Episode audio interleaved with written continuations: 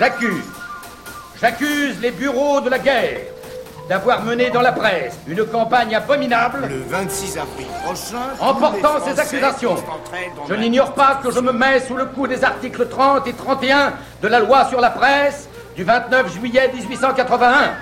Et c'est volontairement que je m'expose. C'était à la une.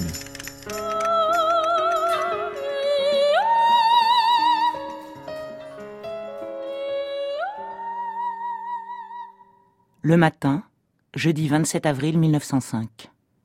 L'orgueil homicide.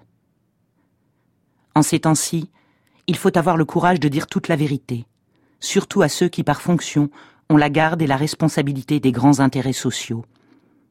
Au moment où tous les droits acquis sont menacés par l'assaut révolutionnaire, quiconque en détient une parcelle n'a pas une faute à commettre, pas un tort à se donner. Nous rappelions naguère nos amis catholiques à ces vertus de l'Évangile dont une longue habitude du concordat avait chez beaucoup d'entre eux oblitéré la notion. Il nous faut, à présent que le calme est rétabli, tirer la moralité des événements de Limoges. Comment ne pas avouer que l'entêtement et l'orgueil patronaux ont donné sinon une justification, du moins un prétexte aux violences criminelles dont la répression a été si terrible? Aucune question de salaire n'a motivé la grève générale. L'intérêt supérieur d'une industrie nationale n'était pas en jeu.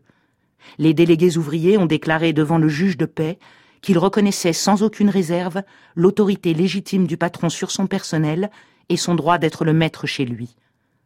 Ainsi, la cause se trouvait dégagée de toute question d'intérêt matériel et de principes hiérarchiques. Que restait-il donc? Des griefs de nature spéciale et délicate contre un contremaître. Griefs que le patron, M. Aviland, par un orgueil déplacé, s'est refusé d'abord à admettre, même à entendre.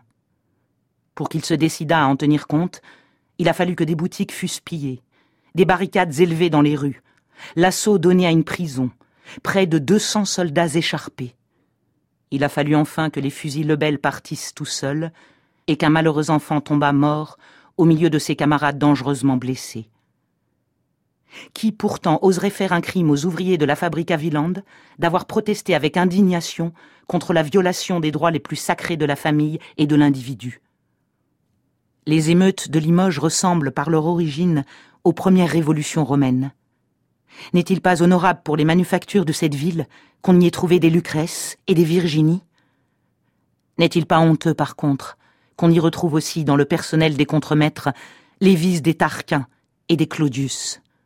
Fallait-il que tout le patronat se solidarisât pour couvrir de son autorité la résurrection des mœurs légendaires attribuées aux seigneurs féodaux Ne convient-il pas d'encourager dans le peuple le sentiment de l'honneur personnel, de la dignité humaine qui repousse comme une flétrissure d'esclavage l'obligation de livrer au chef la chair des femmes et des filles?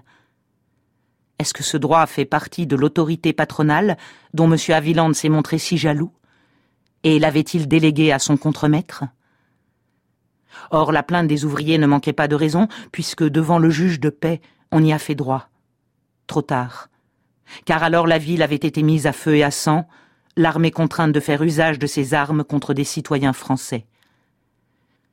Tous ces crimes retombent sur l'auteur de la première faute, sur le patron entêté et orgueilleux, et sur ses collègues qui, par un faux point d'honneur, par une déviation coupable de l'idée d'autorité, ont uni leur résistance à la sienne. M. Aviland et les patrons qui se sont associés à lui ont si bien fait que la responsabilité initiale des abominables désordres de Limoges retombe sur eux, et que le rétablissement de l'ordre a ressemblé à une défaite patronale. Que ce triste exemple serve de leçon aux autres. Dans les revendications ouvrières, il y a un mélange de justice et de violence, de droits humains et d'instincts sauvages. Il appartient aux bons patrons de distinguer les uns des autres et de retirer toute cause légitime à la guerre sociale. Les mauvais patrons, infatués d'une autorité dont ils abusent, servent plus efficacement la cause de la Révolution que les pires meneurs. Henri Déhoux